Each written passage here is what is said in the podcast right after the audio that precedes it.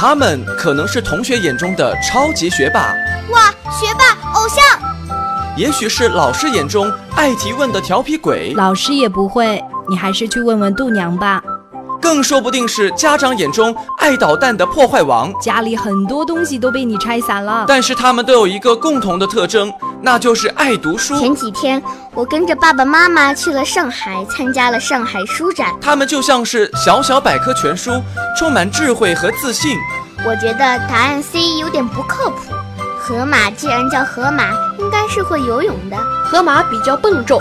我总觉得他是站在水里，而不是在水里游泳。何必去盲目崇拜那些影视明星？真正的校园榜样就在我们身边。大家好，我是百科小主播，很高兴在《谁是百科王》节目中与大家相遇。FM 九二点一泰州交通广播，《谁是百科王》，让我们一起见证他们之间的巅峰对决。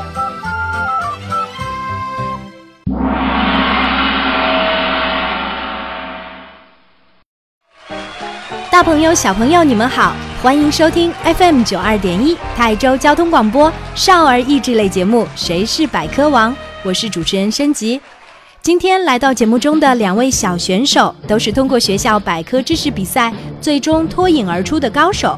他们来自同一个年级，不同学校，可以想象出接下来他们之间的巅峰对决将会非常紧张刺激。让我们掌声有请两位小选手闪亮登场。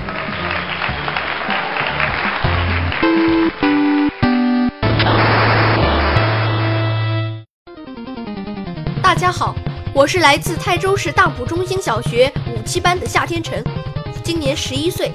我的人生格言是“少壮不努力，老大徒伤悲”。平时我喜欢听音乐、看书、打羽毛球，很高兴能够参加《谁是百科王》的直播比赛，希望我能取得百科王的称号，为我们泰州市大埔中心小学，为我们五七班争光。大家好，我是泰州实验学校五十四班的赵千寻，今年十一岁。看书是我最大的爱好。前几天我跟着爸爸妈妈去了上海，参加了上海书展，买回了很多本好看的书。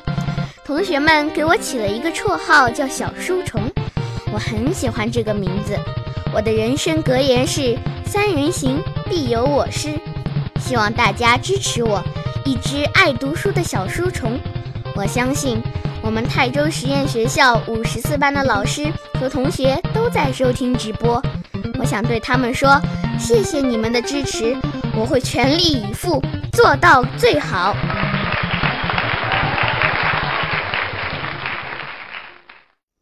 谢谢两位同学慷慨激昂的自我介绍，我也相信机遇总是垂青于有准备的人。接下来，请听比赛规则。FM 九二点一泰州交通广播《谁是百科王》比赛规则：谁是百科王比赛题库涉及动物、植物、天文、地理、历史、科技、音乐、体育、健康、国学等知识。主持人播读出比赛题目后，十秒钟内，比赛小选手必须将答案写在答题板上，并同时亮出。答对加一分，答错不加分。答完本场比赛所有题目，得分最高的小选手最终获得《谁是百科王》节目颁发的百科王称号获奖证书。如果比赛小选手得分相同，则继续加时赛，直到分出胜负为止。下面就让我们一起见证他们之间的巅峰对决。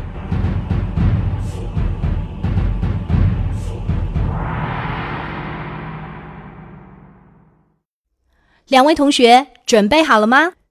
准备好了。请听题。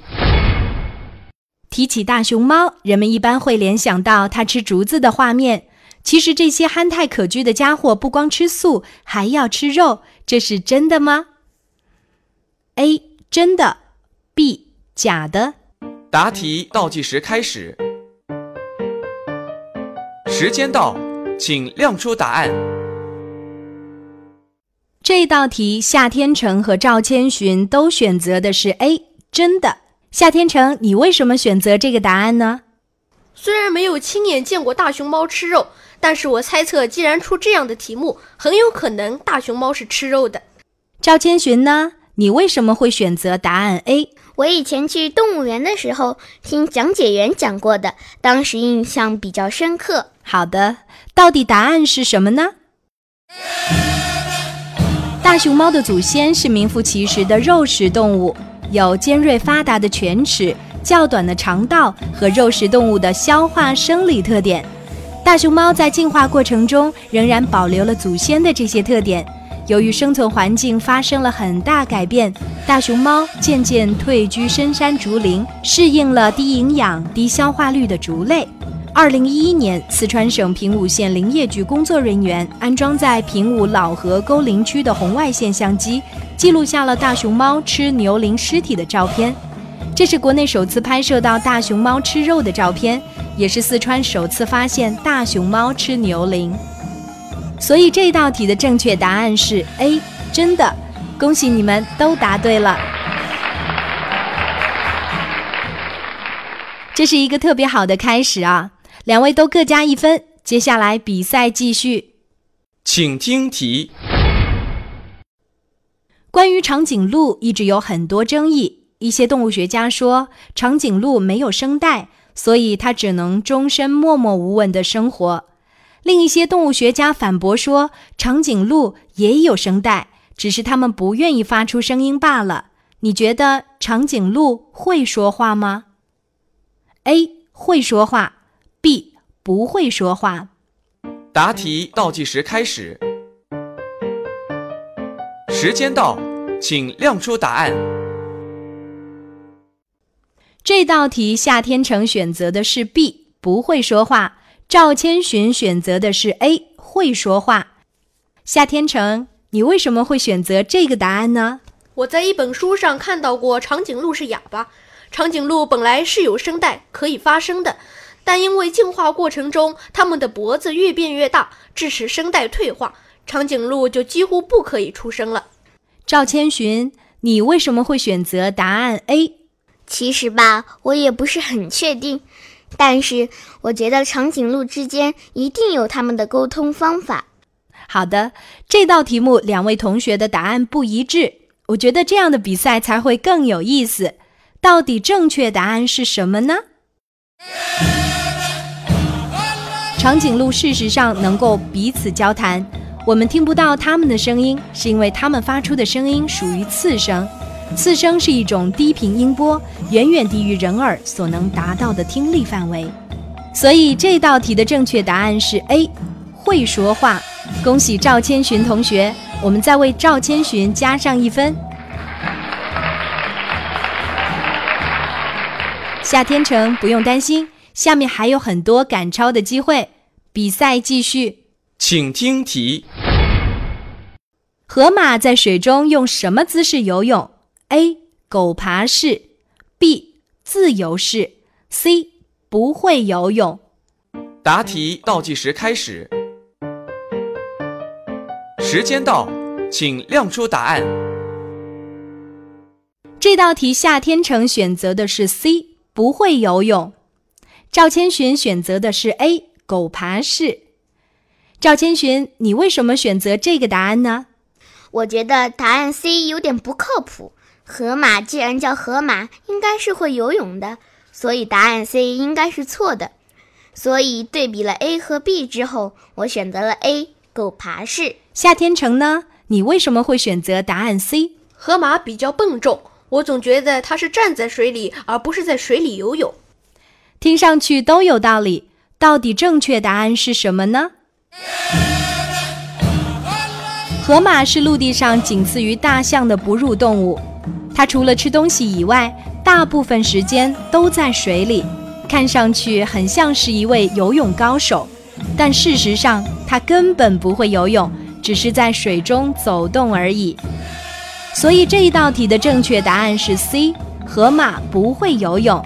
恭喜夏天成同学。哇哦两位小选手现在比分相同气氛有点小紧张哦。稍微休息一下欢迎我们谁是百科王节目的小主播王诗妍为大家介绍有趣的百科知识。大家好我是百科小主播王诗妍来自泰州市实验小学。很高兴在《谁是百科王》节目中与大家相遇。如果你是一位天文爱好者，并常常观察星空，同时又很幸运，那么你也许会发现天空中突然出现一颗从未见过的星，这当然是一颗星星。我们的祖先称其为克星，克星当然不是从别处来访的客人，星星当然也不是新诞生的星。原来这些星星就一直存在，只不过很暗，人们看不到。它们混在满天繁星之中，常常移动并慢慢聚集。当它们在越聚越多时，往往在几天之内就可以增量成千上万倍。几亿倍甚至更多，然后又慢慢暗下去，一直恢复到爆发前的状况，人们又看不见它了。过了若干年后，它们又会爆发。在电影《阿凡达》中，一群萤火虫如同点点繁星般在森林里闪烁的美丽场景，让众多观众过目难忘。然而，在现实生活中，在城市中长大的九零后和零零后，却很少有人亲眼见过萤火虫究竟长什么样子。萤火虫为什么越来越少？原因有两个，一个是快速的城市化进程，让大量的农田被用于建修高楼大厦，破坏了萤火虫的栖息繁殖地。更重要的一个原因是城市的光污染严重，在黑夜降临后，各种城市照明设施发出刺眼的光芒，有的甚至能照射到几公里之外。一旦有其他光源，雄性萤火虫自身便不会再发光，吸引不到异性，导致种群数量急剧下降。有不少曾见过萤火虫的人都说，我已经很久没有见过美丽的萤火虫了。我是百科小主播王诗妍，来自泰州市实验小学，期待和您再次在电波中相遇。请继续收听泰州交通广播《谁是百科王》。